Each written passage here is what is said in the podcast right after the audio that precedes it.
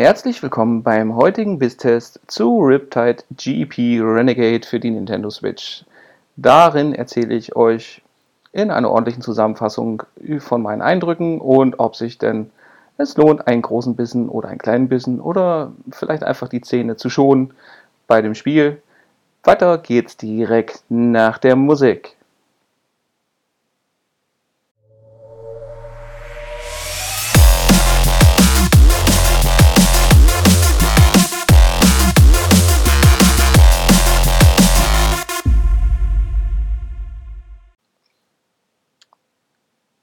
Nintendo hat sich mit der Switch den Indie-Entwicklern geradezu angebietet. Ein cleverer Schachzug. Immerhin wurde innerhalb kürzester Zeit eine Spielbibliothek erstellt, welche sich nicht nur vom Umfang sehen lassen kann. Aufgrund der Hardware der Switch haben findige Entwickler natürlich auch die Gelegenheit von Umsetzungen bereits erschienener Spiele für Mobilgeräte genutzt. Daraus können sich Perlen ergeben oder, naja, Spiele wie Gear Club Unlimited, über die man nahezu den Mantel des Schweigens breiten möchte. Eine schöne Seite ist aber auf jeden Fall, dass sich Entwickler auch trauen, Ideen aufzugreifen, welche von anderen bisweilen sträflich vernachlässigt werden. Immerhin warten wir ja schon eine Weile auf ein neues Wave Race von Nintendo. Doch mögen wir vereinte Switch-Spieler nicht verzagen, denn Abhilfe wurde geschaffen. Mit der Umsetzung des aktuellen Teils der Riptide GP-Serie, ehemals Vorzeigetitel für das Nvidia Shield Tablet, ja, genau das mit dem Tegra-Prozessor, welcher jetzt auch in der Nintendo-Hardware seinen Dienst verrichtet.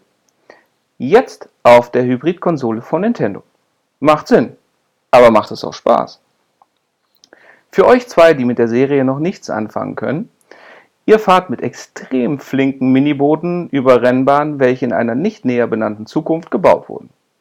Allerdings sind diese aufgrund der notwendig von Wasser als Untergrund natürlich keine klassischen Rennstrecken. Dabei wird nicht nur Gas gegeben, sondern auch noch ein Turbo genutzt. Diesen ladet ihr mit der Durchführung verschiedener Stunts auf, welche ihr vorher durch die Investition verdienter Skillpunkte erlernen könnt. Verschiedene Renntüten gibt es natürlich auch noch. Mal werden nur die Punkte gezählt, welche ihr mit den Stunts erreicht. Dann wieder scheidet der letzte nach einer gewissen Zeit aus oder ihr müsst schlicht Erster werden. Und im Idealfall auch bleiben.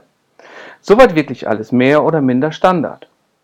Interessant wird das Ganze eben durch das Element, auf dem die Rennen größtenteils stattfinden. Die Entwickler haben sich die Mühe gemacht und wirklich eine Wassersimulation erschaffen, die sich, so weit wie möglich, physikalisch korrekt verhalten will. Das klappt auch beeindruckend gut und das Lesen der Wellen, also wie und wann sie sich bilden, ist später unabdingbar, um den Sieg zu ergattern. Der Rest der Grafik ist dabei in beiden Modi flüssig und auf jeden Fall auch schnell genug.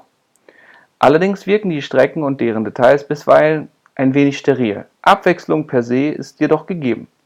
Mal schippert ihr durch einen großen Gartenpark oder erlebt Schiffsschlachten an einem Strandabschnitt.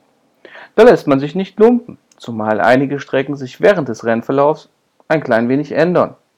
Dennoch wirken viele ein wenig leblos, was ihr aber oftmals gar nicht so richtig mitbekommt, aufgrund der hohen Geschwindigkeit. Für Zuschauer sieht das im wahrsten Wortsinne natürlich anders aus. Doch bevor diese Menschen schlicht nur bei euch herumlungern, ist es viel spaßiger, ihnen einen Controller in die Hand zu drücken und mitspielen zu lassen. Denn trotz der vermeintlich limitierten Hardware schaffen die Entwickler mal wieder etwas, das sich auf den anderen und vor allem leistungsfähigeren Systemen immer weniger sehen lässt. Ein Splitscreen für bis zu vier Spieler. Das wertet das Gameplay durchaus auch noch einmal auf. Ähm, was vom Online-Modus leider nicht so recht gesagt werden kann. Denn seit das Spiel draußen ist, habe ich bisher noch nicht an einem einzigen Online-Match teilnehmen können, da es schlicht keine offenen gab. Das ist mehr als schade. Und hoffentlich auch kein Indikator dafür, wie sich das Game bisher verkauft hat. Denn lohnenswert ist der Kauf auf jeden Fall für jeden, der auch nur ein wenig mit Rennspielen anfangen kann. Unabhängig davon, dass es da ja auf der Switch auch noch nicht wirklich viel gibt. Eine prima Abwechslung zu Mario Kart ist es auf jeden Fall. Und da preislich aufgrund der Indie-Herkunft auch keine große Investition ist, kann der große Bissen durchaus empfohlen werden. Zumal auch äh, regelmäßige Sales wiederum ja, zum Kauf verlocken. Für euch ein wenig Waden gegangen ist der Marc.